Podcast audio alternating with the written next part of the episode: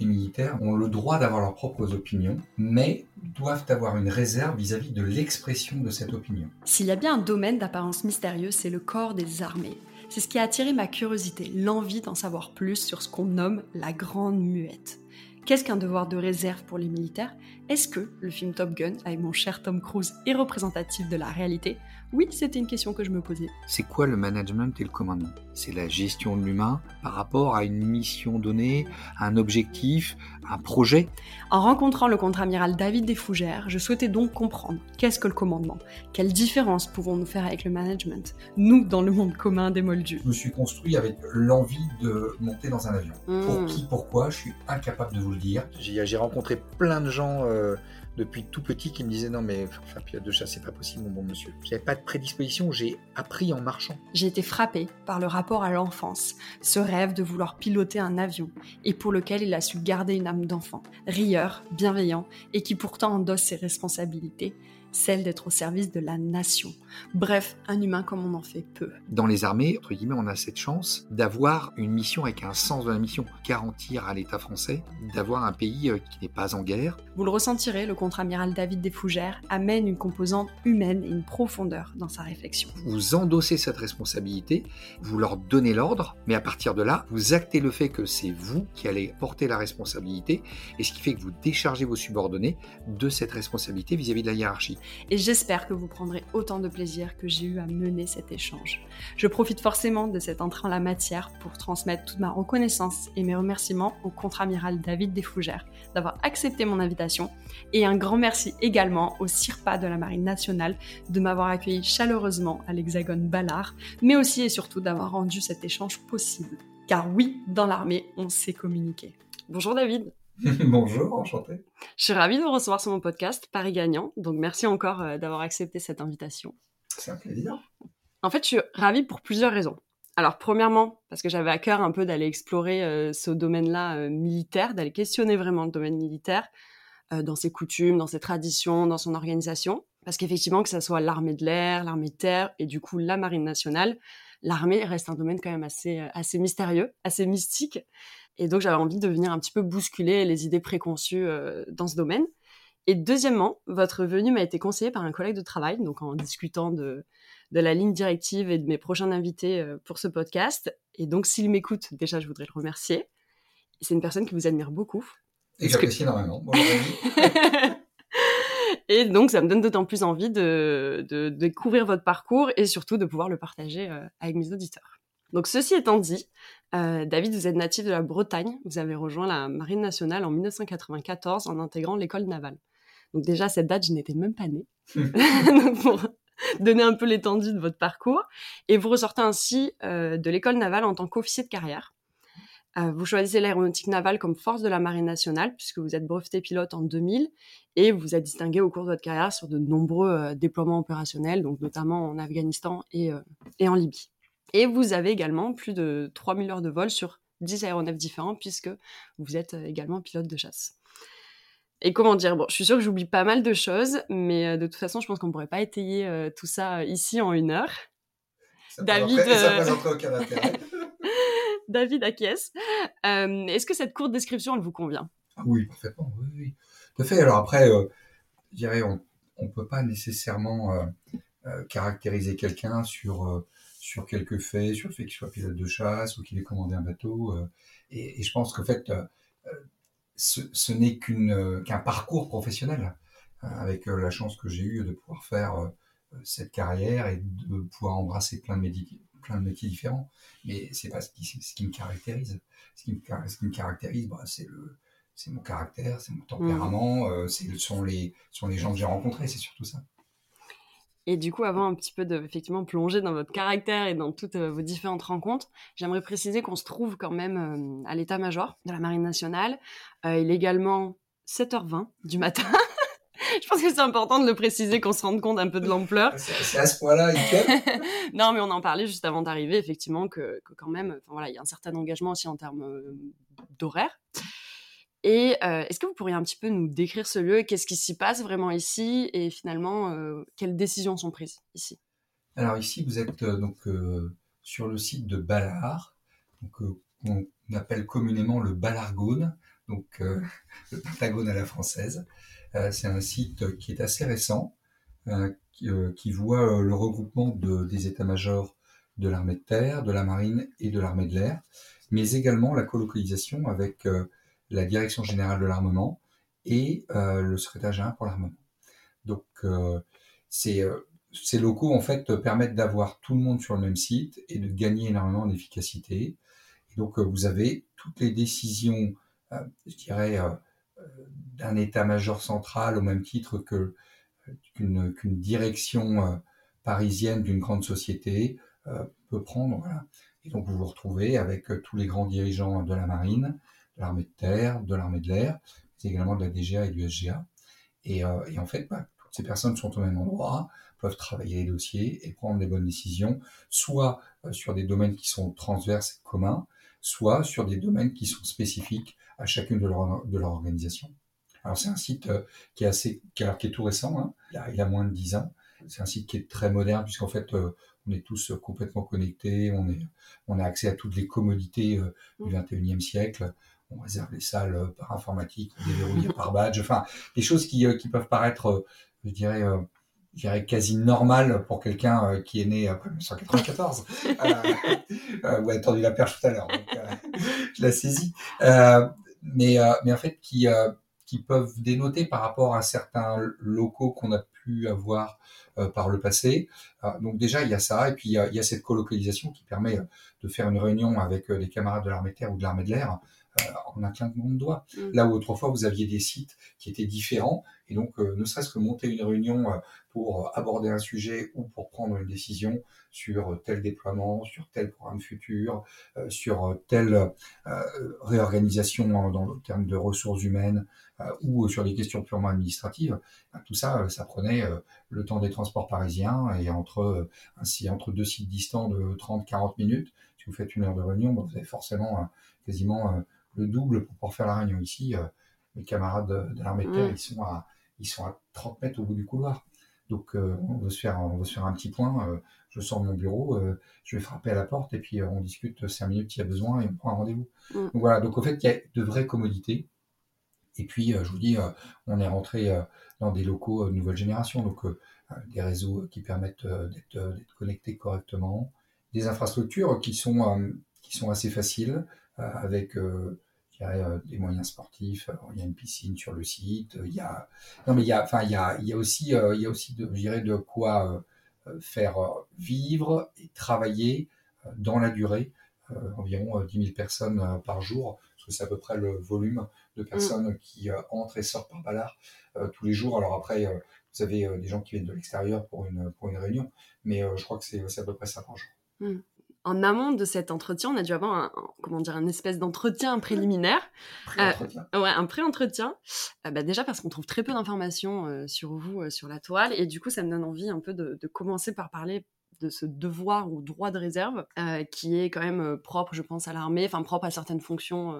Est-ce que vous pouvez nous dire un peu qu'est-ce que ce droit de réserve? Alors en fait, le, le, devoir de réserve, en fait, c'est c'est la combinaison entre le fait que les militaires, mais aussi euh, d'autres, euh, d'autres fonctionnaires, ont le droit d'avoir leurs propres opinions, je dirais euh, philosophiques, religieuses, politiques, mais doivent avoir une réserve vis-à-vis de l'expression de cette opinion. Et en fait, c'est, exactement comme ça que c'est inscrit dans les différents codes. En fait, pour une raison essentielle, c'est que les militaires ou les fonctionnaires sont aux ordres, euh, de l'État et doivent garantir à l'État de ne pas interférer dans le fonctionnement de l'État. Et donc, en fait, autour de ce devoir de réserve, eh bien, euh, il y a différents volets avec des choses qui sont de l'ordre de la du bon sens parfois, mm. ne pas s'exprimer euh, en tant que David Desfougères aujourd'hui. Euh, vous m'entendrez jamais m'exprimer sur des sur des convictions religieuses, politiques ou philosophiques. Mm. en revanche, à titre privé, dans un cadre extrêmement privé et restreint, je pourrais le faire, c'est pas un souci. J'ai le droit d'avoir ces opinions, j'ai le droit de penser. En revanche, je peux pas toujours m'exprimer sur ces sujets-là. Et puis après, il y a un autre volet qui est euh, le, devoir de réserve qui va presque, qui va au-delà du devoir de réserve, euh, qui est la confidentialité par rapport à des sujets euh, secrets, et puis par rapport aussi à la confidentialité des opérations qui sont en cours ou qui sont suffisamment récentes pour que les informations que l'on pourrait divulguer euh, eh bien, euh, soient de nature à mettre en, danger nos propres forces. Voilà. Donc en fait, vous avez une gradation du bon sens jusqu'à des mmh. obligations par rapport à, aux informations que l'on manipule ou par rapport à des informations du quotidien ou ne serait-ce que des, des réflexions mmh. personnelles. Ouais, de manière générale, c'est une certaine discrétion à avoir et tourner cette fois sa langue dans sa oui, alors, oui, alors ça, ça, ça, évite de dire des bêtises, vous avez raison. euh, et euh, je pourrais dire pas mal de bêtises, effectivement, donc euh, ça a été une bonne école. Mais euh, alors, en fait, on dit souvent que, on parle souvent de, de l'armée en disant la grande muette. C'est, euh, un terme, je dirais, qui est, enfin, qui est, qui est ancien, euh, pour lequel je suis toujours un petit peu, pas navré, parce que c'est pas une histoire d'être navré, mais je suis toujours un petit peu, ça m'ennuie, parce que j'ai le sentiment que les armées n'ont pas de problème avec la communication. Il n'y a pas de volonté euh, éthérée de, de, ne pas communiquer. Mm. Mais en revanche, il y a des informations que l'on ne peut pas toujours donner. Et puis, il y a euh, ce, ce, principe du devoir de réserve qui fait que vis-à-vis de l'État, et pour garantir le fonctionnement euh, de l'État, eh ben, en fait, on doit s'astreindre à une certaine réserve. Et les armées, comme d'autres organisations, pourraient être le dernier rempart de l'État dans certaines situations. Donc en fait, il faut aussi que, je dirais, euh, il y ait une certaine discipline vis-à-vis de la parole donnée, celle du militaire, quand il s'exprime en public. Voilà. C'est euh, et c'est vraiment ça le, le, devoir de réserve. On vous dit pas euh, demain vous n'avez pas le droit de dire ça. Mm. C'est pas ça qu'on vous dit. Mm. On vous dit voilà quand vous vous exprimez, vous exprimez pas en tant que David Desfougères, mais en tant que capitaine de vaisseau David Desfougères, autrefois lieutenant de vaisseau David Desfougères, et donc vous avez des informations secrètes, ou alors vous avez des informations qui pourront porter atteinte à votre institution et donc de facto potentiellement euh, donner une mauvaise image, euh, je mmh. dirais, de, de l'État. Mmh. Et donc euh, il y, a, y, a, ce côté-là. Voilà. Mais c'est pas c'est pas un souci en soi. Ça ne veut pas dire pour autant qu'on ne peut pas communiquer. Aujourd'hui, j'ai eu aucune hésitation à, à, répondre favorablement à votre, à votre mmh. demande de faire ce podcast. Il n'y a aucun problème. Je peux je peux parler d'opération, de ce que j'ai fait. Je n'aurai pas de, de, détails. Je peux parler de la façon dont les armées s'interfacent avec le monde actuel mais je n'exprime pas d'opinion politique mm. ou d'opinion mm. religieuse euh, ou euh, d'opinion philosophique sur le sujet, mm. c'est tout. Ça reste quand même un champ assez large hein, pour discuter. Hein. Oui. et puis je pense que l'entretien sera assez large et assez dense. Paris Gagnant a pour ligne directive la, la prise de conscience. Donc je suis forcément obligée de vous demander s'il y a eu à un moment donné dans, dans votre carrière, bien en amont, une prise de conscience. Et aussi, moi, j'ai envie de revenir un peu sur euh, bah, votre enfance. Qui était le, le petit David? Alors en fait, euh, moi je suis, euh, je suis donc je suis né en Bretagne. J'ai passé une bonne partie de, de ma jeunesse en Bretagne, même si euh, mon papa étant militaire, il était dans la marine aussi, en tant qu'officier marinier. C'est le, le terme dans la marine pour dire sous-officier. Donc on a une terminologie qui est un petit peu différente. Et les grades sont un petit peu différents. Enfin, ils ont, des, des, appellations un peu différentes. Donc il a, mes parents ont quand même bougé. Mon papa était a été euh, affecté à Toulon, il était affecté à Brest, à Lorient beaucoup, ce qui était commandant marine. Et puis euh, nous sommes allés en famille pendant deux ans à l'île de la Réunion. Donc euh, le gros de ma jeunesse se passe en Bretagne, néanmoins avec quelques déplacements sur des périodes de, de deux à trois ans hors de la Bretagne.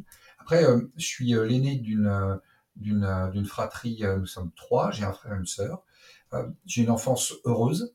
Euh, j'ai une enfance euh, assez préservée, je trouve, euh, parce qu'en fait, dans la famille, tout se passait bien, les grands-parents, les parents, donc tout le monde allait bien, frères et sœurs, il n'y avait jamais eu de, de gros, gros problèmes, les, petits, les, petits, bobos de la vie, mais rien de particulier. Donc j'ai eu une enfance très heureuse.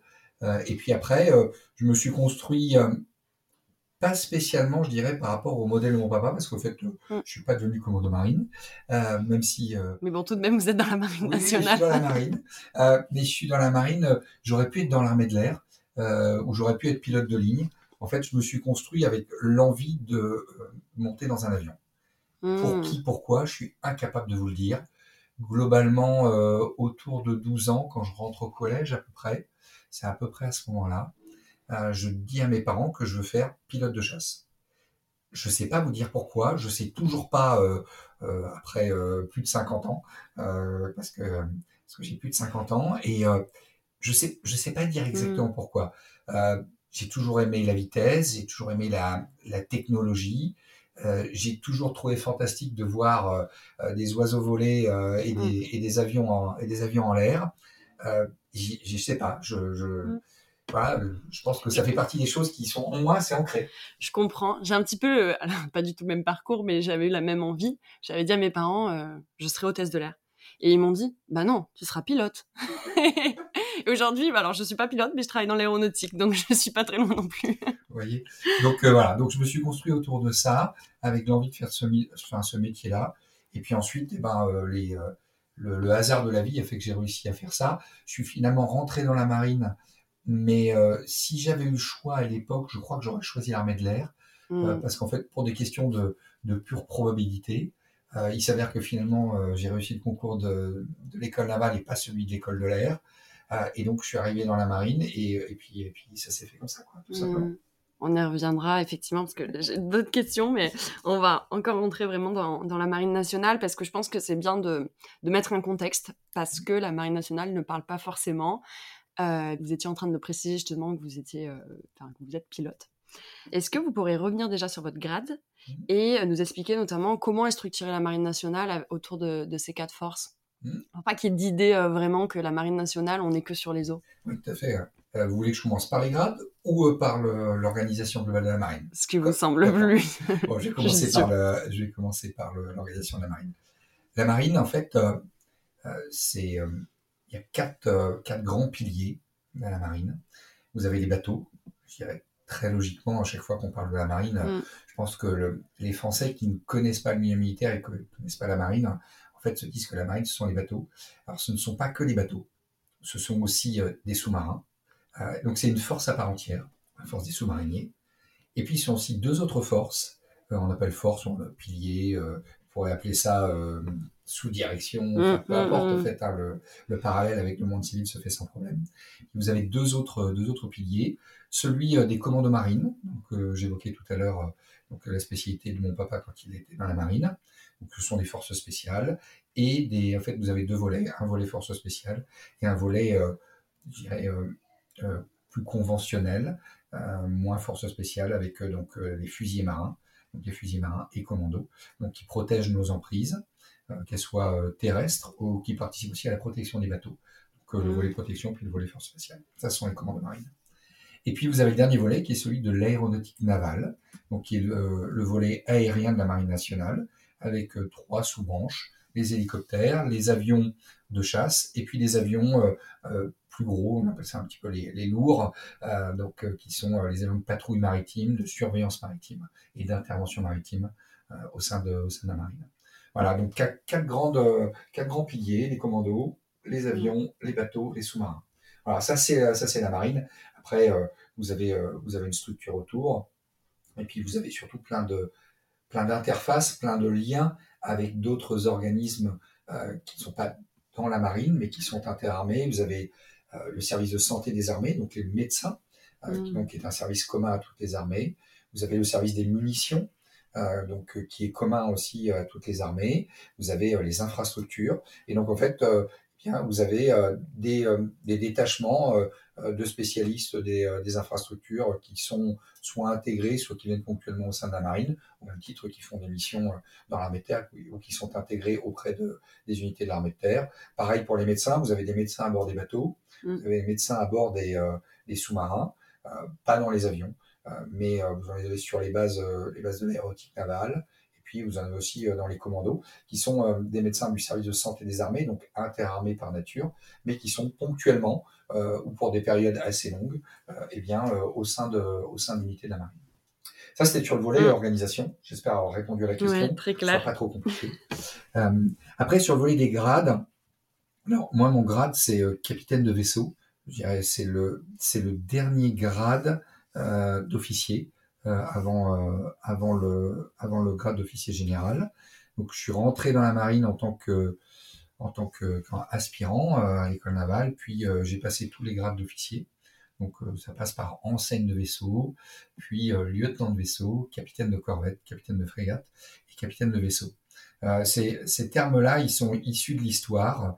Et en fait, ils viennent du fait que le, les, les, les jeunes officiers, quand ils rentraient dans la marine, à l'époque de la marine à voile, ben, en fait, ils embarquaient pour commencer sur des gros bateaux qui étaient les vaisseaux. Hmm. Et donc, ils étaient sur ces, sur ces bateaux-là comme, comme enseigne. On leur enseignait. Puis après, ils devenaient lieutenants à bord de ces, de ces bateaux. Puis quand ils avaient suffisamment d'expérience sur ces bateaux-là, et ben, en fait, on leur donnait le premier commandement d'un bateau. et donc là, pour le coup, et bien, en fait, ils devenaient capitaine de la corvette, qui était le, la plus petite taille de, de bateau. Puis ensuite, il devenait capitaine de la frégate. Et ensuite, il revenait sur le très gros, très gros bateau et il devenait capitaine du vaisseau, donc capitaine de vaisseau. D'où euh, cette dénomination. Euh, et donc, qui est un petit peu différente de celle que l'on rencontre dans, dans l'armée de terre ou dans l'armée de l'air, où euh, sont, sont, des grades de capitaine, de lieutenant, de commandant et de, lieutenant-colonel et colonel. Voilà. Après, la marine, ce ne sont pas que des officiers, loin de là. Voilà. C'est globalement, on va dire un peu plus de 10%, mais vous avez tout le reste de la marine euh, et toute la, colonne vertébrale de la marine qui est portée par les officiers mariniers, donc euh, les euh, quartiers maîtres, marins, les matelots, les, les seconds maîtres, les maîtres, les premiers maîtres, les maîtres principaux et les majors, qui sont tous les grades des, donc des officiers mariniers, donc des sous-officiers, comme je disais tout à l'heure, de la marine nationale, qui sont ces, ces, femmes et ces hommes qui sont sur les bateaux, dans les sous-marins, dans les avions, euh, et qui sont euh, les, euh, les, experts, les adjoints des officiers, les, ces marins qui connaissent les systèmes, qui sont derrière une console, qui sont derrière un canon, qui sont derrière un système de communication, qui sont secrétaires administratifs, qui sont cuisiniers, qui sont commis aux vivres, qui sont infirmiers. Voilà, donc vous avez, mmh, vous avez des, mmh. plusieurs dizaines, euh, et on dépasse même euh, la, centaine de, de spécialités euh, dans la marine. Et, euh, et, donc en fait, c'est l'ossature de la marine, ce sont les officiers mariniers, ce sont eux qui, qui sont les, les, vrais experts des systèmes. Mmh. Les officiers étant là pour s'appuyer sur leurs compétences et, et prendre les décisions avec ce qui, les informations qui leur sont données, les compétences qu'ils ont également. Euh, et puis euh, c'est comme ça que c'est comme mm. ça que ça fonctionne. Ça fonctionne plutôt bien depuis euh, plusieurs centaines d'années. Les officiers mariniers, c'est là où était votre père du coup? Oui, Mon papa était, officier marinier. Il a, il a, il a quitté la marine en tant que maître principal. Et puis après, il a continué dans la réserve. Il est passé major dans la réserve. Donc il, voilà, il, est, il a fait toute sa carrière comme, comme officier marinier. Il est rentré. Mm. il a, à l'époque où il y avait encore le service, le service militaire, il a, devancé l'appel, il s'est engagé, hmm. et puis il a monté euh, tous les grades. Et, euh, et, moi, de façon un petit peu miroir, euh, je suis rentré dans la marine par l'école navale et j'ai monté tous les grades côté officier. Je suis très attaché à ce qu'on appelle chez nous la, la mestrance, donc le corps des, de nos officiers mariniers. Et puis, et puis, je suis très fier d'être d'être fils d'officier marinier, très fier d'avoir un papa qui a été, qui a fait toute sa carrière et qui a, qui a fait une très très belle carrière. C'est important de le mentionner, je pense. Ouais, ouais. Ça, se voit. ouais, ouais, ça se voit. J'espère que ça s'entend. Vous avez été déployé en Afghanistan et en Libye. Euh, est-ce qu'on peut revenir un peu sur cette période de, de déploiement de mission? Bien sûr. Quelles étaient un peu votre, vos fonctions euh? Alors à ce moment-là, j'étais euh, j'étais j'étais pilote de chasse en flottille de chasse avec différentes qualifications. C'est comme comme partout, hein, comme tout métier, vous avez différents niveaux différents niveaux d'expertise. Excusez-moi. et donc j'ai j'ai commencé par, enfin j'ai commencé, euh, j'ai, je suis rentré euh, en 94 comme vous le disiez. À partir de 2000, j'étais breveté pilote de chasse. Et puis euh, je suis rentré après ma formation aux États-Unis en 2000 en France. Bon, les attentats du 11 septembre 2001 ont fait que le porte-avions est parti très vite au large du Pakistan pour mener des opérations au-dessus de l'Afghanistan. Mm.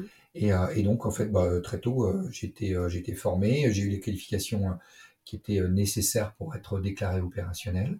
Et puis euh, j'ai fait des missions au-dessus de l'Afghanistan. J'en ai fait pour, pendant plusieurs années. le porte-avions euh, étant resté assez longtemps la première fois, on a fait sept mois avec le porte-avions après les attentats du 11 septembre. Et puis ensuite, le porte-avions est revenu à Toulon.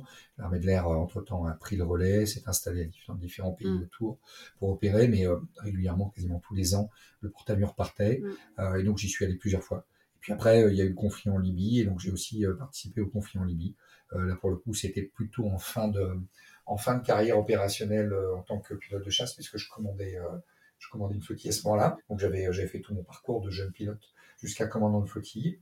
Et donc, sur ces missions-là, sans, sans trahir de secret ou dévoiler quoi que ce soit, ça reste des, des missions d'appui, ce qu'on appelle d'appui de, de, troupes au sol quand on était en Afghanistan. Ce n'était pas le cas quand on était en Libye, parce qu'il n'y a pas, pas de troupes françaises au sol. et donc, donc pour l'Afghanistan, ça consistait à soit aller faire de la reconnaissance, mm. découvrir des, des caches, soit euh, découvrir des convois, soit aller euh, prendre des, euh, des, photos pour pouvoir faire des dossiers d'objectifs. Et puis ensuite, il y avait donc des missions qui consistaient à aller détruire des objectifs qui étaient qui avaient été décidés par le plus haut niveau militaire et parfois et parfois politique. Et puis ensuite, il y avait des missions d'appui de, toutes les troupes qui étaient au sol et qui, dès lors qu'elles avaient soit un doute, soit qu'elles étaient au contact de troupes ennemies, eh bien, étant en difficulté, euh, l'armée aérienne vient euh, ce qu'on appelle en appui. On mm. vient au-dessus, à distance. Alors quand on parle de au-dessus, à distance, c'est c'est quand même très haut, très loin hein, avec un avion. Euh, on est on est très vite capable de, d'avoir un effet militaire important avec des bombes à distance de plusieurs kilomètres, dizaines mm. de kilomètres. Et donc en fait, on est autour et puis surtout on va très vite. Et donc on est à distance, on discute avec les troupes au sol. Et puis quand elles sont sous les feux ennemis, eh bien en fait, euh, on est capable d'aller euh, engager euh, soit avec du, canon, soit avec des bombes quand c'est nécessaire, pour pouvoir leur permettre de se dégager mmh. ou leur permettre eh bien de continuer à mener leur mission en fonction de, des types de missions qu'ils mènent à ce moment-là. Alors j'ai plusieurs questions et précisions. Vous avez dit beaucoup de choses. Alors une précision déjà, le porte-avions, je pense c'est bien de le mentionner, seuls les pilotes de chasse de la Marine nationale peuvent être sur un porte-avions, c'est bien ça? Oui, en fait, euh, alors quelques rares exceptions près, on a des pilotes de l'armée de l'air qui sont en échange dans la marine et qui après euh, un an euh, d'échange, ce sont des échanges de 2-3 ans, en général plutôt 3 ans, après entre 6 mois et un an de formation, eh bien peuvent aller à bord. Il y a une formation qui est, il y a une formation qui est complémentaire, qui est un peu spécifique pour pouvoir aller à bord du porte-avions. En fait, le, la phase de je dirais, de décollage-atterrissage sur le porte-avions s'appelle catapultage à pontage, avec une technique qui est, qui est très spécifique, qui est, euh, qui est enseignée aux États-Unis pour mmh. euh, les pilotes de la marine et qui, pour certains pilotes de l'armée de l'air qui, ont, qui sont des, des pilotes déjà très expérimentés, euh, en fait, sont transformés en France au sein de la marine avec un tout petit nombre parce qu'en fait, on n'est pas capable de, de, former massivement et puis surtout en fait, euh, c'est une, une, petite, euh, c'est une petite structure. Hein, la, partie pilote de chasse dans la marine, c'est globalement une cinquantaine de, pilotes opérationnels qui sont à bord du, euh, qui partent à bord du porte-avions régulièrement. Le, porte-avions part en mission tous les ans, voire des fois, on a fait, enfin, le, porte-avions a fait parfois 10, 11, 12 mois d'affilée de mission avec, pour le, pour le départ en Libye, porte-avions rentrait d'une mission au large de l'Afghanistan, au large du Pakistan et puis il est rentré 15 jours, 3 semaines, et il est reparti à nouveau pour plusieurs mois. Donc en fait, là, il y a eu 11 mois sur 12 consécutifs euh, à la mer. Donc en fait, le bateau peut durer très longtemps.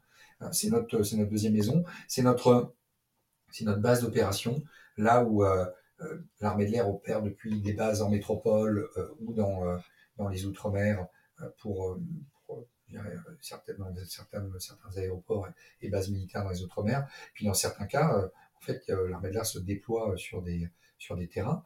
C'est le cas régulièrement, bon, bah, en fait, la marine, part avec euh, l'aéronautique navale, la chasse de la, marine, en fait, elle part avec le porte-avions, et puis elle va se mettre euh, au large d'un pays, parce qu'en fait, le, le, règlement international autorise pouvoir aller partout en mer, euh, au-delà de 12 nautiques, enfin, un, peu moins de, un peu plus de 20 km des côtes d'un pays, en fait, vous êtes dans des, dans des eaux, dans des eaux qui sont libres de, de mmh. navigation. Mmh. En fait, on peut aller quasiment n'importe où ce qui fait qu'il n'y a pas besoin de demander des autorisations. Et puis parfois, euh, on est au plus près euh, avant euh, qu'il y ait les autorisations d'un pays pour pouvoir implanter un détachement de l'armée de l'air. Mm. Voilà, donc c'est très complémentaire.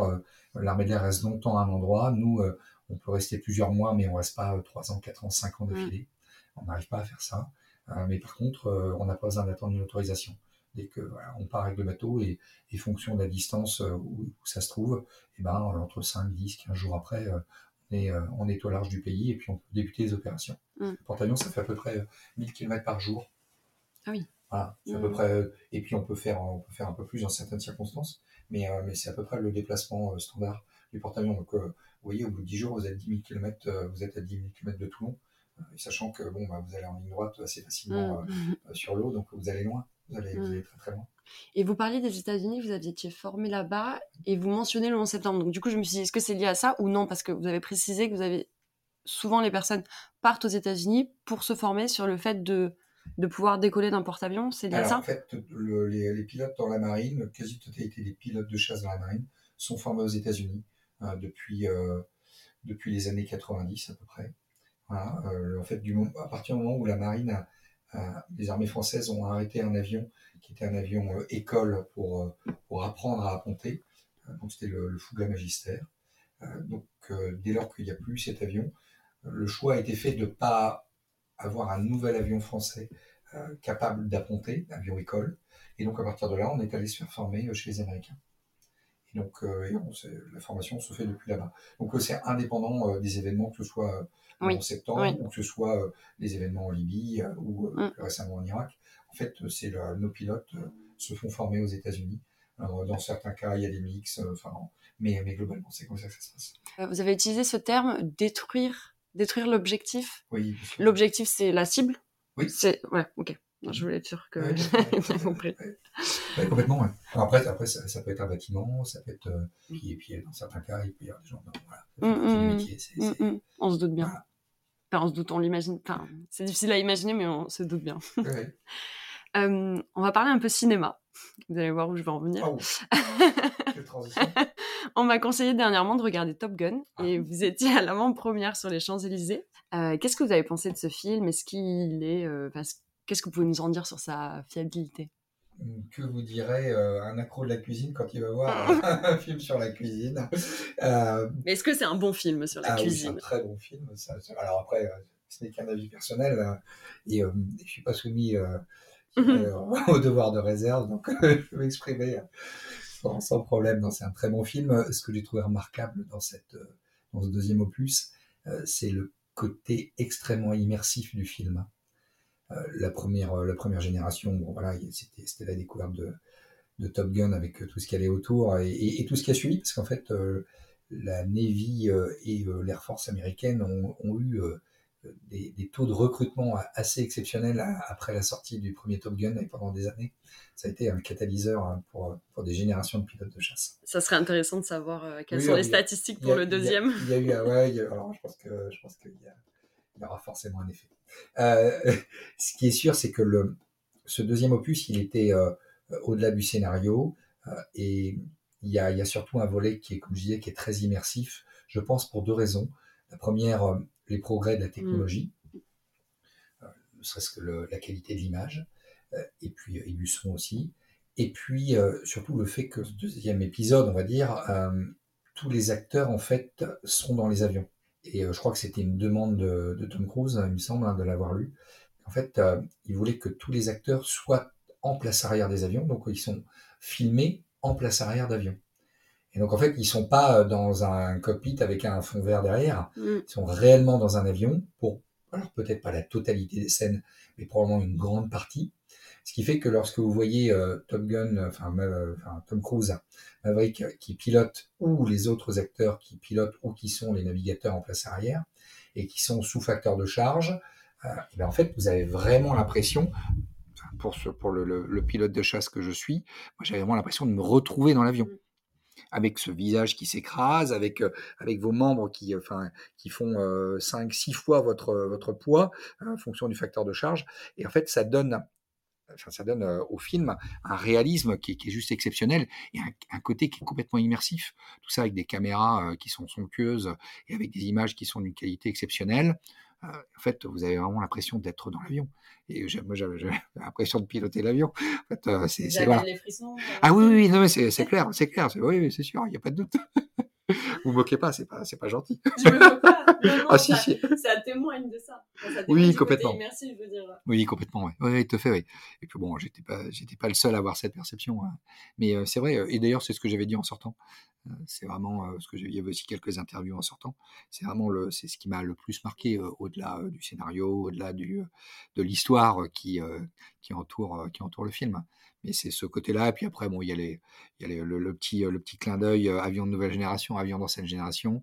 Comme je commence à être un vieux pilote maintenant. Dire, vous êtes quel type Ah bah moi, je, je, suis, je suis forcément de la génération de, de Maverick. Hein. J'ai commencé sur les anciens avions et j'ai fini sur les plus récents. Donc voilà, puis bon, puis maintenant je pilote plus. Hein. Et qui était présent à cette avant-première sur Champs-Élysées à part du coup la Marine nationale? Enfin, l'armée de l'air était présente avec nous, bien évidemment. et en fait, vous avez pas mal, pas Enfin, vous aviez des pilotes en unité de l'armée de l'air, des pilotes en unité de la marine qui étaient venus donc des différents escadrons et flottilles. et puis vous avez les autorités aussi de la marine. donc le chef état-major de la marine est un, est un pilote de chasse aussi. Hein. il, a, il a volé sur Rafale, donc était, il était présent aussi. Le chef état-major de l'armée de l'air aussi. On va revenir un petit peu sur vos fonctions parce que je me posais la question est-ce qu'il faut le même sang-froid pour commander un bateau et pour piloter un avion de chasse Un avion, ça va très vite. et donc, en fait, on a l'impression qu'en fait, le pilote ne fait que piloter et ne fait que réagir. Mmh. Un bateau, ça va plus lentement et on a vraiment l'impression d'une inertie avec des décisions qui sont, je dirais, un peu à, c'est un peu comme le lièvre et la tortue, quoi. On a l'impression que voilà, ça va tout doucement et qu'on a toujours le temps de corriger. Et ben en fait, finalement, non. En fait, vous avez les corrections ou ce qui se passe à un instant T sur un bateau. et ben en fait, c'est le résultat d'une décision que parfois vous avez pris 30 secondes, une minute, deux minutes avant. Quand vous êtes sur l'eau et que vous êtes proche d'un autre bateau, eh bien pour pouvoir l'éviter, de temps en temps, vous êtes obligé de lancer votre manœuvre d'anti-collision deux minutes, trois minutes avant. Parce que vous avez de telles inerties, de telles énergies, des, sont des masses sur l'eau, mmh. elles peuvent, ils ne peuvent pas tourner comme ça. Mmh. Un porte-avions, ça n'a pas un rayon de virage mmh. euh, d'une, d'une, Fiat 500 euh, ou, euh, ou d'une Mini. Et donc, ce qui fait que vous lancez le virage 2, 3, 4 minutes avant. Ce qui n'est pas, ce qui est pas, ce qui est pas énorme, ce qui est pas énorme, mais en fait, l'avion de chasse, lui, vous le, vous le lancez une demi-seconde avant. Parce qu'en fait, il réagit très très vite. Mais en fait, la logique, toujours à peu près, enfin, on retrouve des logiques qui sont très communes. Vous vous retrouvez à penser une trajectoire. en fait, vous inscrivez votre avion au même titre que vous inscrivez votre bateau sur des trajectoires. C'est quelque chose qui est, c'est pas, c'est pas quelque chose. Alors ça peut paraître brutal sur un avion, euh, ça l'est pas. En fait, votre avion, il est inscrit dans des trajectoires. En fait, c'est pas, c'est pas binaire, c'est pas 0 ou 1. En fait, l'avion, il fait pas 90 degrés d'un coup. Le bateau, il fait pas 90 degrés d'un coup. En fait, vous prenez l'angle progressivement, ça va très vite pour un avion. On a l'impression que c'est quasi instantané, mais en fait, c'est un mouvement qui est continu. Et là où le bateau, on a l'impression que c'est la tortue, quoi. Mais, euh, mais en fait, vous êtes toujours sur des logiques avec euh, en fait des espèces de grandes courbes. Et donc, vous voulez quelque part, vous visez un point. Mais en fait, vous dites pas, tiens, d'un seul coup, je suis là, je veux aller là. En fait, non, vous allez passer par une trajectoire qui va être très courbe et l'avion réagit à peu près de la même manière. C'est assez amusant. Après, la grosse différence entre pilote de chasse et un bateau, c'est que vous êtes seul dans votre avion de chasse, vous êtes toujours en équipage dans le bateau. Alors, c'est pas complètement vrai pour les avions, parce que vous avez beaucoup d'avions vous avez un équipage constitué, un avion de patrouille maritime, on appelle ça une, petite frégate volante, un, central opération volant, vous avez une quinzaine de personnes à bord, donc c'est aussi, un équipage. mais, et puis des pilotes, de, enfin, une, même quand vous êtes pilote de chasse, vous êtes tout seul dans votre avion, mais vous êtes jamais tout seul. Vous êtes au moins deux, souvent quatre, parfois beaucoup plus. Et donc en fait, même si vous n'êtes pas dans le même avion, vous savez ce que fait votre votre coéquipier, votre leader. Donc en fait, il y a, y a quand même une forme d'équipage. Mais malgré tout, vos actions déterminent ce que va faire votre avion.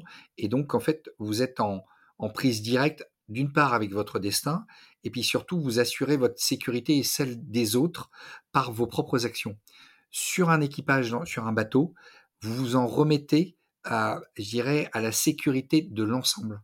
Et donc, en fait, ça fait toute une différence. Et donc, en fait, c'est pas du tout la façon, finalement, de piloter un bateau et de piloter un avion, euh, justement parce qu'en fait, vous partagez ce risque commun. Euh, une action euh, du, du, dernier matelot sur un bateau peut avoir des conséquences dramatique s'il fait pas correctement une action. Et au même titre, le, matelot s'en remet à la, au choix du, du commandant ou du chef du car, celui qui est en charge de la navigation. Il, lui fait entièrement confiance, alors même qu'il ne voit pas ce qu'il fait et qui, qui ne sait même pas nécessairement qui est potentiellement il y a un danger sur l'eau, il ne le sait pas. Mais en fait, chacun fait confiance à l'autre. Alors que là, dans un avion de chasse, vous, déjà, vous voyez tout le temps. Et puis en fait, vous êtes en prise directe sur, votre coéquipier. En 2017, vous êtes dans la force d'action navale, donc la MAN, mmh. une des forces de la marine nationale. Vous étiez le capitaine de vaisseau de la frégate Aconic, donc qui a accueilli 155 euh, marins.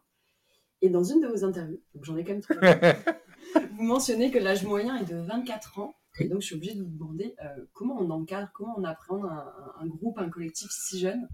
Et si je vous pose la question, c'est aussi pour faire un peu un parallèle avec, euh, avec le monde de l'entreprise, parce qu'en fait, on va certainement pas retrouver euh, ce niveau d'âge. Alors ça se passe bien, ça se passe très bien. enfin, moi, ça s'est super bien passé, il n'y a pas eu de souci. je pense que dans une entreprise, vous avez, dans la plupart des entreprises, probablement un âge moyen qui est supérieur. Mm. Pour autant, vous avez des compétences différentes, des parcours professionnels et parcours de vie qui sont différents. sur un bateau de la marine, dans les unités de la marine, en fait, les choses sont pas différentes. Vous retrouvez de la même manière avec de jeunes marins, des marins plus expérimentés. vous avez vu, hein, je ne dis pas de vieux marins. je fais attention parce que j'en fais partie, donc je, me, je, me, dis expérimenté maintenant, ça me rassure. Et donc, le, vous avez donc vous avez vous avez entre guillemets toute une population avec euh, des, des, origines sociales différentes, euh, avec des, parfois des, cultures un peu différentes, avec des réflexions différentes, des idées différentes. Et puis, ben, en fait, bah, vous constituez, enfin, ça constitue votre équipage. ce qui est sûr, c'est que oui, la moyenne d'âge est jeune. les armées ont besoin de, de forces vives, puisqu'en fait, aller au combat, euh, en fait, le jour où vous avez euh, toutes vos armées qui partent au combat, euh, en fait, vous avez besoin de votre jeunesse, vous avez besoin de son énergie. Mmh. Donc, vous avez besoin d'expérience, mais vous avez besoin de, vous avez besoin de force, vous avez besoin d'énergie. Donc, historiquement, et les, armées ont toujours été jeunes, malheureusement. Pour autant, je dirais, ça, ça, ne, ça ne fait pas quelque chose de complexe à gérer. vous, avez des, vous avez des marins qui arrivent, ils ont un an, deux ans d'expérience, eh ben, ils découvrent le métier à bord, euh, on leur a enseigné, on leur a enseigné les rudiments du métier, euh, soit en école, soit à bord d'un autre bateau avant ou d'une autre unité. Puis après, bah, ils mettent en pratique.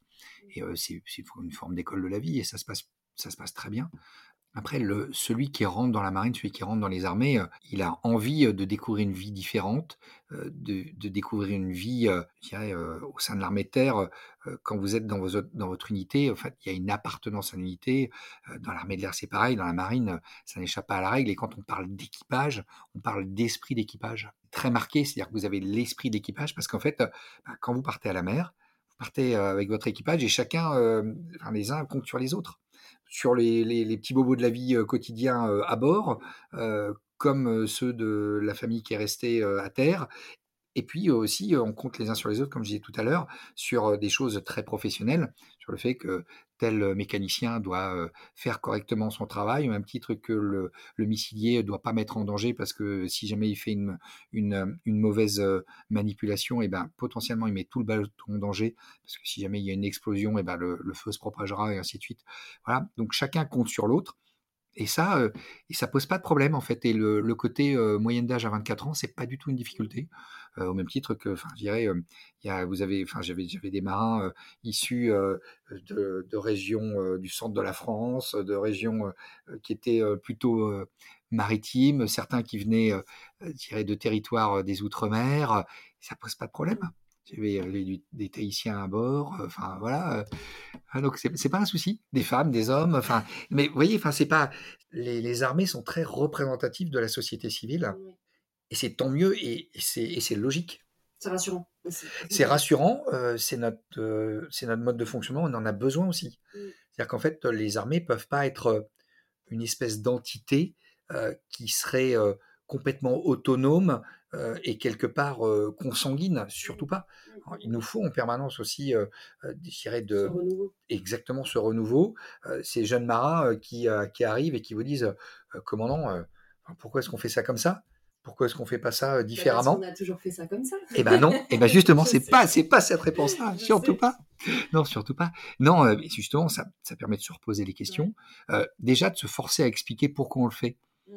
Déjà, en, en se posant la question et en tentant de le verbaliser, déjà, ça permet de se dire, mais tiens, pourquoi est-ce qu'ils ont décidé de le faire comme ça? La question est, est loin d'être anodine. Je disais toujours, il n'y a pas de question bête. Il n'y a qu'une chose qui est bête, c'est de pas poser une question quand on en a une.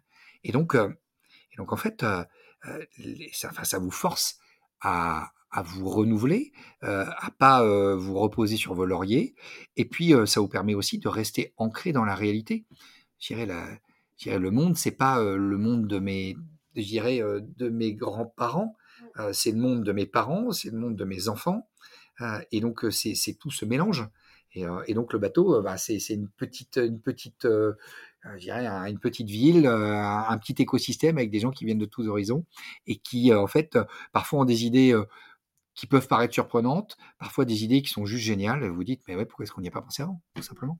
Finalement, j'ai l'impression que vous êtes quand même plus agile que les entreprises. Et je voudrais revenir sur cette question du commandement. Vous avez dit plusieurs choses. Euh, moi, ce que j'entends, c'est que quand même, il y a une solidarité, il y a une fédération qui est quand même beaucoup plus importante que Mhm. celle qu'on peut retrouver dans le monde de l'entreprise, notamment en termes de solidarité. Mhm. On est vraiment interdépendants l'un et l'autre, ce qu'on ne retrouve pas forcément dans le monde de l'entreprise. Et euh, c'est quoi la grande différence entre le commandement et ce qu'on peut appeler le management en, en entreprise? En fait, euh, le, commandement, c'est euh, le, management au sein des armées avec euh, quelques spécificités. Mais c'est quoi le management et le commandement? En fait, euh, c'est finalement euh, c'est euh, la gestion de l'humain pour prendre les meilleures décisions possibles euh, au meilleur moment, euh, sachant qu'il n'y a pas de bonnes décisions euh, il y a souvent euh, plein de possibilités. Et en fait, euh, c'est quoi? C'est faire des choix pour faire pour faire avancer un groupe de personnes par rapport à une mission donnée, à un objectif, un projet, peu importe. Mais je pense que c'est l'objectif qui est différent Ah oui. qui fait que le management n'est pas la même Oui. chose que quand Après, il y a l'objectif côté entreprise, pour un peu euh, faire de manière simple, on va dire que c'est la croissance. Et je pense qu'au niveau du commandement et du coup de la marine nationale, l'objectif quand même, il est beaucoup plus euh, collectif. Il est vraiment de, c'est vraiment servir la nation. dans, dans la différence du commandement et du management. Donc il y a, il y a le fait que l'écosystème est différent et puis le management, l'imposition quand on parle de management est en général assez compliqué ou euh, peut apparaître comme un gros mot, même si euh, finalement euh, dans le management il y a des formes d'imposition. Euh, faut pas, faut pas, faut pas se mentir. Dans les, euh, dans les armées et, et avec le commandement, l'imposition fait partie du statut. Et c'est-à-dire qu'à un moment donné, euh, vous pouvez dire, je vous ai, je vous ai écouté, je vous ai entendu, euh, vous n'êtes pas nécessairement d'accord avec cette décision, mais je vous demandais de la faire comme ça. Et c'est là où, euh, le commandement, en fait, va jongler entre euh, écouter, proposer, parfois dans certains cas, proposer différentes options à ses subordonnés en disant bon bah voilà il y a différentes options et ben je vous laisse je vous laisse faire le choix parce qu'en fait c'est soit par subsidiarité donc par par le fait de de déléguer à ses subordonnés, euh, soit par le fait de leur dire bah, vous avez de la latitude parce qu'il y a plusieurs options possibles euh, pour des actions basiques comme des actions parfois compliquées, complexes. Et puis il y a, des moments où euh, de cette proposition ou de, cette euh, vous laissez l'initiative, et ben en fait vous passez dans un mode où finalement c'est vous qui faites le choix, soit parce que vous voulez imposer, parce qu'en fait il y a des divergences de vues, soit parce qu'en fait vous allez assumer la responsabilité. Et donc, à partir de là, vous ne voulez pas laisser le choix à vos subordonnés pour que ce soit eux qui soient responsables en cas d'événement. Et donc, vous endossez cette responsabilité. Et donc, dès lors, vous leur donnez l'ordre, qui est un ordre qui peut être très souvent celui qui correspond à ce qu'ils vous ont proposé. Mais à partir de là, vous actez le fait que c'est vous qui allez en porter la responsabilité, et ce qui fait que vous déchargez vos subordonnés de cette responsabilité vis-à-vis de la hiérarchie. Et donc, euh, il y, a, une forme de, je dirais, d'assumer ses choix. Et ça aussi, le commandement, c'est pas que imposer, c'est aussi, je vous donne cet ordre, parce qu'en fait, il me sera opposable, il ne vous sera pas opposable. C'est aussi, ça aussi, c'est extrêmement important. Et ça, euh, ça fait aussi la force du système, c'est-à-dire que c'est aussi euh, prouver et, et donner à ses subordonnés, à ses, collègues de travail, euh, je dirais, l'assurance que le chef assumera ce, qui, ce qui arrivera derrière. Vous me disiez, il y a une différence entre le monde civil et le monde militaire. Oui, il y en a une. la finalité, vous avez raison. les armées, le profit ne fait pas partie de la finalité. si vous prenez, enfin, vous avez des, organismes qui sont qui sont philanthropiques et qui, pour autant, ont des organisations avec du management.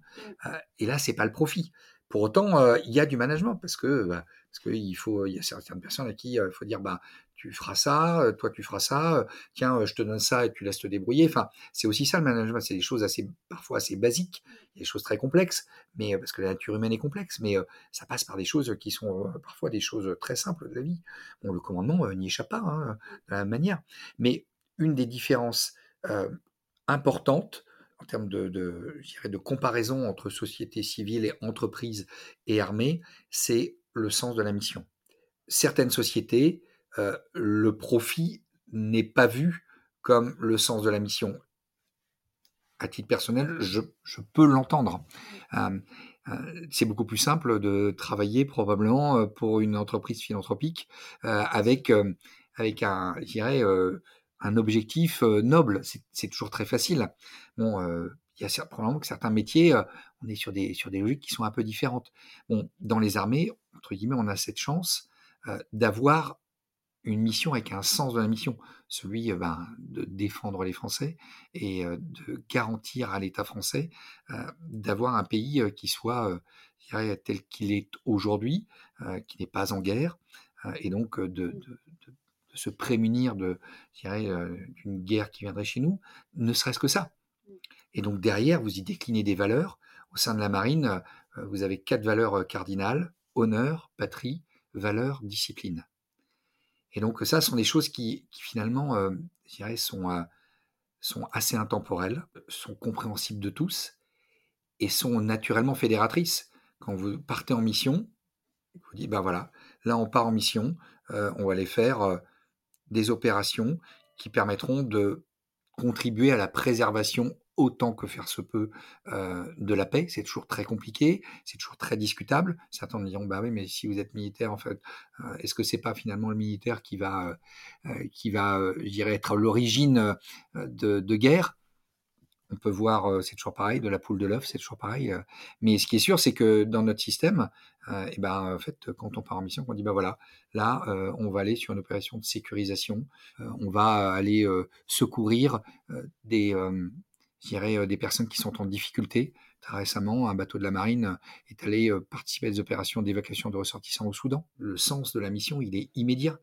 Euh, quand vous arrivez dans le port, euh, malgré euh, l'insécurité, et que vous embarquez 200 personnes ou 300 personnes à bord pour les amener dans un autre pays où ils vont retrouver une sécurité, bah, le sens de la mission, il est, immédiat. J'ai une dernière, parce que je vois que le temps file, j'ai une dernière question essentielle d'actualité. Mais c'est vrai que ça m'a beaucoup questionné parce que je me dis, on dévoue quand même bah, toute sa carrière. Me disais, ça fait combien d'années que. Bah là, euh, bah ça fait un petit peu moins de 30 ans, mais euh, ça fait 29 ans que je suis dans la marine, ouais. comment on aborde la retraite dans le domaine militaire? Et quand je parle de retraite, j'envisage aussi les reconversions.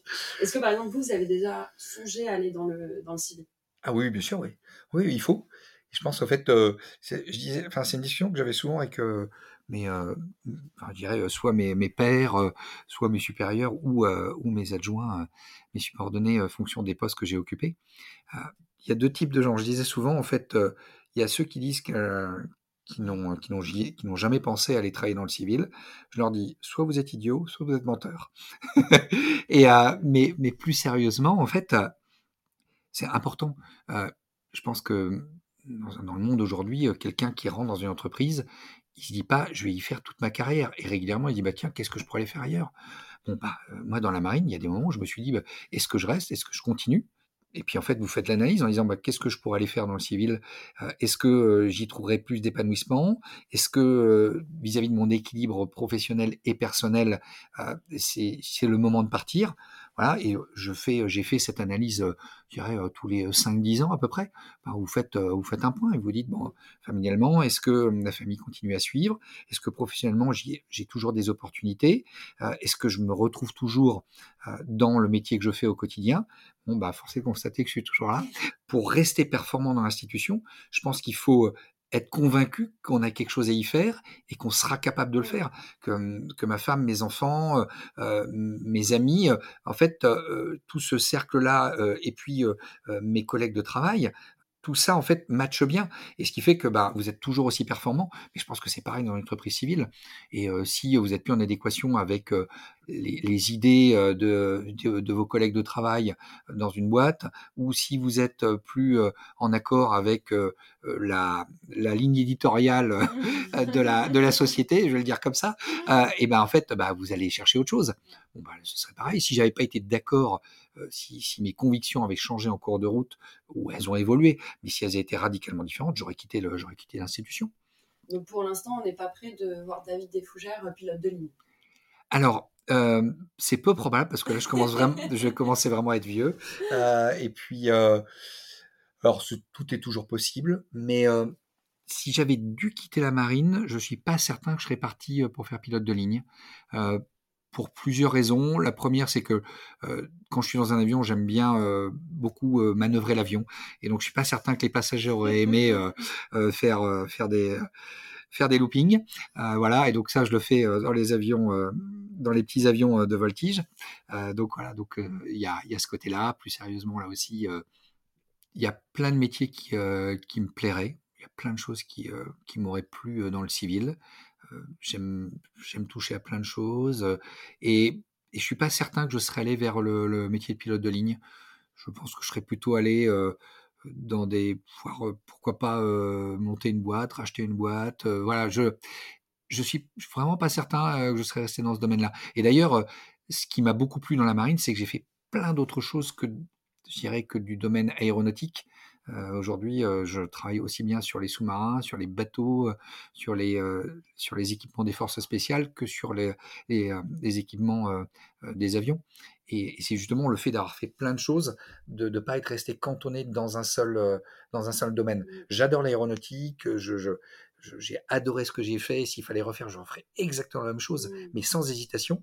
Mais pour autant, il y a plein de choses autour. Il y a le, le, monde ne se résume pas à mmh. l'aéronautique et il y a tellement de choses à apprendre, à voir que je pense que j'aurais, je serais allé faire autre chose. Alors promis, c'est la dernière du, corps, du corps de l'entretien. Après, j'ai des questions, mais qui seront vraiment très rapides. Euh, mais vous m'aviez dit lors de la préparation de cet entretien que vous n'aviez aucune prédisposition euh, pour finalement vous diriger vers une carrière militaire. Et c'est vrai que ça m'a vachement intrigué. Mmh. Parce que là, quand on vous voit, pour moi, c'était assez tracé. Euh, pourquoi vous m'avez dit cela? Est-ce que je le pense profondément Alors, la première chose, c'est que mon papa était dans la marine, mais euh, en fait, mon frère est pas du tout, n'est pas dans la marine. Euh, ma sœur est pas dans la marine. Euh, et puis mes enfants, il y en a aucun qui se dirige vers une carrière militaire. Donc vous voyez, mmh. il n'y a pas de, il y a pas d'hérédité en fait. ce que je veux dire, c'est pour ça. Donc c'est pas parce que mon papa était dans la marine que qu'il y a une vraie logique. Alors, je connaissais la marine, mais comme je vous disais au début, si j'avais eu le choix, je serais probablement allé dans l'armée de l'air. Et en fait, je suis rentré dans la marine initialement euh, pour faire pilote de chasse. Et je suis euh, extrêmement heureux d'avoir fait plein d'autres choses à côté. Donc, euh, quand on est jeune, on a aussi des idées préconçues. Et, donc, donc voilà. Donc, il n'y a pas de, j'étais pas, j'étais pas déterminé, je pense. Après, il y a aussi il y a mon tempérament, il y a mon caractère, il y a le fait que la discipline ne me fait pas peur, il y a le fait que le, euh, une certaine façon de travailler me convient bien, mais cette façon de travailler, je pense qu'elle est tout à fait transposable dans le monde civil. Je pense que j'aurais pu faire dans le, domaine médical. Le domaine médical m'intéressait. Peut-être que j'aurais pu faire médecin. Et, ça, je, pense qu'il y a une rigueur dans le domaine médical, au même titre qu'il y a une rigueur dans le domaine militaire. Donc, donc je pense qu'il y a plein de choses qui sont transposables. Donc, tout, est, tout est possible. mais j'avais pas cette prédisposition. Puis, j'avais pas du tout de prédisposition pour le vol, ou du moins, je ne le savais pas avant de rentrer dans la marine. J'avais jamais piloté. mes parents m'avaient offert un baptême sur un avion de voltige quand j'étais euh, quand j'avais 15 ans à peu près parce qu'en fait ça faisait quand même 4 5 ans que je disais que je voulais faire pilote de chasse. Donc pour un de mes anniversaires il m'avait offert un vol dans un voltige juste pour voir si, si ça le faisait. Bon il s'avère que ça le faisait super bien que j'ai jamais été malade dans un avion jamais. Voilà, c'est comme ça. J'y peux rien. Enfin j'y peux rien ça ça voilà c'est c'est voilà tant mieux. Et ça je, je, suis aussi bien je suis aussi à l'aise la tête à l'envers que que, que le, la tête vers le haut. Donc et donc, ce qui ce qui aide en fait à faire ce métier ce métier là mais Mais ce que je veux dire, c'est que je ne savais pas que j'avais prédisposition. Oui. Euh, je ne savais pas que finalement, euh, j'étais finalement fait pour ce métier-là parce que ça s'est bien passé, que j'ai coché toutes les cases, que j'ai fait tout ce que je voulais faire, j'ai eu une carrière géniale. Euh, je ne savais pas que finalement, je serais aussi fait pour commander un bateau et que ça se passerait bien. Enfin, vous voyez, on ne peut pas savoir et c'est pour ça que je dis que j'avais pas de prédisposition, j'ai appris en marchant. Et, et finalement, être pilote de chasse, c'est pas compliqué. Euh, c'est une, c'est une affaire de volonté, une affaire de chance. Euh, et je pense que j'ai eu la chance de rencontrer toutes les bonnes personnes, de travailler avec des personnes juste fantastiques et d'être souvent au bon endroit au bon moment. Alors, il n'y a pas que de la chance, il y a du travail, mais mais il y, a, il y a un facteur chance qui est quand même qui est non négligeable. J'aime bien dire quand même que la chance, euh, on la provoque. C'est aussi une compétence, la chance. Le- Le fait de saisir des opportunités. Voilà, c'est dans ce sens-là. Le, le chef d'état-major de la marine a, a l'habitude de dire que la chance est l'ultime manifestation du talent. Voilà. Euh, c'est très joliment dit. Je je le rejoins pas complètement parce que effectivement il y a la, la chance se provoque parfois. Euh, J'ai l'habitude de dire que je suis quelqu'un de chanceux et je le pense profondément. Mais rien que de le penser, euh, finalement, euh, est, est autoprophétique, si, si je peux m'exprimer ainsi. C'est, c'est par moment, je me suis retrouvé comme étant le seul candidat euh, disponible à ce moment-là. Et ça, vous n'y pouvez rien. Euh, parce qu'en fait, je parle sur des échelles de temps de 2, 3 ans, 4 ans, 5 ans. Et puis, il y a, il y a un phénomène d'entraînement. euh, Parce que vous êtes disponible à ce moment-là, vous faites tel poste. Et donc, vous allez acquérir telle compétence qui fait que vous allez à nouveau être disponible plus tard avec une nouvelle compétence, une nouvelle carte dans votre manche. Ça, il y a quand même un facteur chance, quoi. Il y a, il y a- voilà, on, on- enfin, on a beau dire ce qu'on ce qu'on veut, je, je trouve qu'il y a un facteur chance. Et donc, qui n'est pas que l'ultime manifestation du talent. J'ai une liste de questions que j'aime bien poser euh, à mes invités. Oui. Euh, très rapidement. Et notamment la question signature de ce podcast. Que signifie pour vous faire le pari gagnant de sa vie? Euh, faire ce qu'on voulait faire et, et se lever tous les matins et aller au travail euh, en se disant qu'on a la chance euh, d'aller retrouver des copains et de faire un métier qu'on aime. Et ça, euh, pour moi, ça n'a pas de prix. Et c'est un peu comme ça que j'ai pas orienté mes enfants, mais on, avec ma femme, on leur a toujours dit euh, choisissez les études et le métier qui vous plaît. Ne, choisis pas- ne choisissez pas le métier euh, que nous, on aimerait que vous fassiez. Voilà, j'en, ai un qui euh, se destine plutôt à la, au, au domaine médical, paramédical, euh, un qui est plutôt dans le commerce et l'autre qui est plutôt dans le domaine scientifique, euh, ingénieur. Et parce qu'en fait, euh, chacun de mes enfants a, a- a des appétences, des goûts, et, et donc je leur ai dit, mais faites ce que vous avez envie de faire. Que pensez-vous de cette affirmation Vous êtes ce que vous faites. Elle est complexe, hein Elle est belle, surtout. Elle est belle. Alors normalement, j'ai pas le droit de m'exprimer sur, le volet philosophique, je l'ai dit. mais non, mais euh, enfin du moins, euh, euh, mais non, je, je trouve que c'est, je trouve que c'est assez vrai. Je pense que le, ce que l'on fait nous détermine, ce que l'on veut faire aussi. On n'arrive pas toujours à faire ce qu'on veut. Pour autant, c'est bien la combinaison de ce que l'on veut faire, ce que l'on veut être et ce que l'on fait et ce que l'on est qui, pour moi, détermine qui nous sommes. Ça fait écho à, à notre première question du début. Mm, mm. Euh, alors, je pense qu'on peut inviter euh, tout le monde à regarder Top Gun, mais si vous aviez une référence à partager avec nous autre que Top Gun, qu'est-ce que, qu'est-ce que ça pourrait être? Ça peut être un livre, un documentaire. enfin, Ah, je suis allé.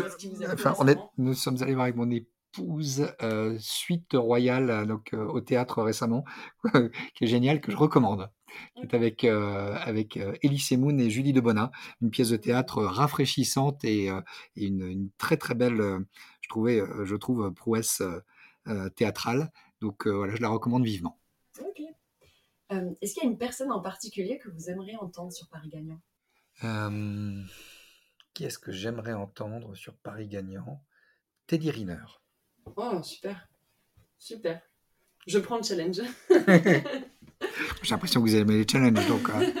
Et puis le monde sportif aussi, un domaine que Oui, je, je bah, je trouve qu'en Mm. fait, euh, voilà, c'est aussi un, un domaine euh, qui, euh, qui nécessite une, une rigueur, un engagement personnel extrêmement fort, une, une force morale aussi Mm. extrêmement importante. Être Teddy Riner et l'actualité récente nous le prouve encore. je pense que, enfin, il faut être capable de, il faut avoir un mental juste exceptionnel, de l'entraînement euh, jusqu'à la compétition euh, et aux dernières secondes du combat, quoi. Et donc voilà, donc euh, c'est voilà, c'est c'est des domaines qui se rejoignent dans la notion de discipline, c'est certain. oui, de discipline, euh, d'engagement personnel, de de conviction aussi, je pense, parce qu'en fait, euh, vous pouvez pas, je pense, faire le métier que, que j'ai pu faire, au même titre qu'un qu'un sportif, sans avoir une conviction, celle que vous allez y arriver. moi, j'ai j'ai rencontré plein de gens depuis tout petit qui me disaient non mais enfin faire pilote de chasse c'est pas possible mon bon monsieur et pourtant j'y suis arrivé donc parce que j'étais au fond de moi je me suis toujours dit non mais je, je, je, je peux y arriver mmh. d'autres y sont arrivés avant moi donc je peux y arriver et donc je pense qu'il y a ça fait partie voilà c'est aussi quelque chose qui est qui est que vous avez en vous qui qu'on peut pas mettre en équation qui est assez difficile à exprimer souvent pour ça que je disais au début, je sais pas, je sais pas dire pourquoi j'ai voulu faire ce métier-là. Euh, je sais toujours pas pourquoi. Euh, je sais qu'il y a des choses que j'aime, mais euh, mais je pense qu'il y a une forme de, au fond de vous-même, vous, vous, êtes convaincu que c'est ce qui sera bien pour vous, et, et puis donc bah, bah, vous mettez aucune barrière, et puis vous vous battez démener corps et âme pour y arriver, quoi. Et je pense que un, un, sportif comme Teddy Riner, c'est c'est certainement bien supérieur à ce que j'ai pu vivre. Je sais pas. Vous lui demanderez? Ouais, je lui demanderai tout à fait. Et juste afin de clôturer un petit peu l'échange, qu'est-ce qu'on peut vous souhaiter pour la suite, David Ah bah d'être toujours aussi heureux demain comme je l'ai été euh, jusqu'à présent. Et de vous lever en ayant l'envie d'aller travailler. Exactement. Merci beaucoup, David. Merci beaucoup à vous.